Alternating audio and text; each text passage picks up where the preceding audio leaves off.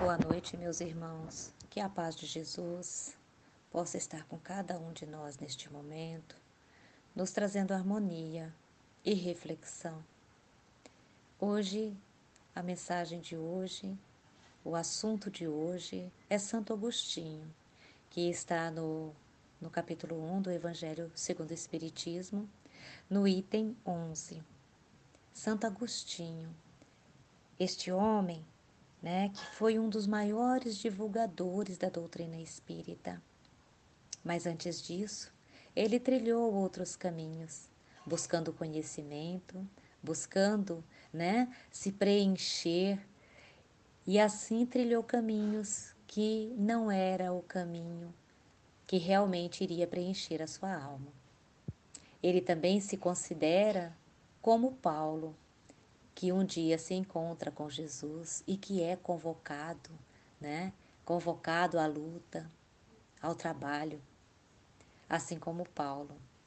E assim o fez quando se torna cristão, porque antes disso ele vai buscar as suas filosofias, né?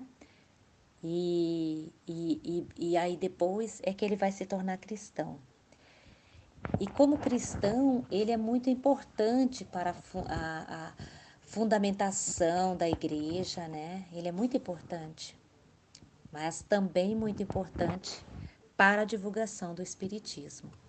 Mesmo enquanto padre, as suas teorias elas vão trazer é, luz sobre aquilo que vem né, depois né, ser mostrado que é o Espiritismo. Então, é, há momentos, por exemplo, né, que Santo Agostinho ele verifica, né, a partir da ideia platônica e tudo mais, né, porque ele também era um neoplatonista, né. Então ele verifica, né, a partir dessa ideia que o mal ele não é uma realidade, né, é um juízo e uma ação errônea por ignorância. Então, a partir dessa ideia platônica, Santo Agostinho também verifica que todas as coisas são boas, porque são obras de Deus, e que o mal é culpa da forma como utilizamos o livre-arbítrio. E isso é muito né, é, visto, reafirmado no Espiritismo, né? Como nós utilizamos o nosso livre-arbítrio? De que forma, né?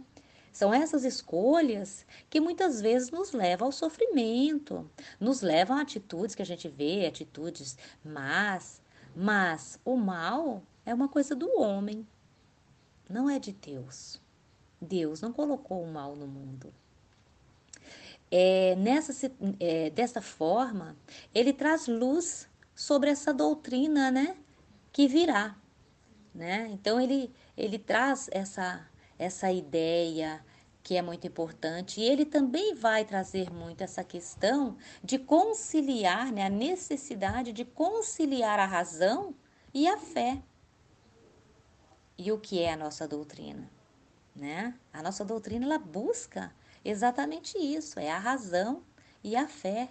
Busca esse, é, é, esse é, conciliar essa situação. Por quê? Porque precisamos estudar, precisamos compreender para poder é, reafirmar ainda mais a nossa fé.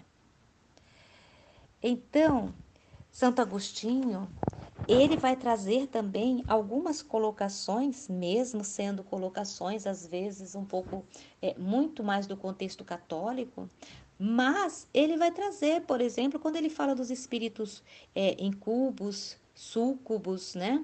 Que são considerados como demônios, e aí ele vai mostrar que eles obsediam né, as pessoas quando vão dormir. E, e mas isso trazendo para um contexto espírita de, não, não deixa de ter razão, não com as dominações ali, denominações que se colocava, mas nós estamos, nós vivemos entre espíritos. E se nós não cuidamos da nossa mente, se nós não cuidamos do, da, da, do nosso campo mental, da nossa energia, nós estamos sujeitos a obsessões. né? Não, hoje a gente não dá esses nomes que se davam antes, demônios tal, mas são espíritos sofredores, espíritos perturbadores que estão por aí e que nós, né, muitas vezes abrimos brechas, abrimos portas para que eles venham nos, nos obsidiar. Então, a saída é o que? A saída é orarmos, é elevarmos o espírito, né? É acreditar né? Que Deus está conosco, é buscar essa presença divina constantemente para nos protegermos, né? Então, sempre que vamos dormir, precisamos orar, mas é só quando vamos dormir? Não. Nosso pensamento, precisamos estar vigiando sempre. E, assim como Santo Agostinho, ele acreditava que um dia encontraria com a sua mãe e ela viria lhe dizer das coisas do outro mundo. Olha só que legal.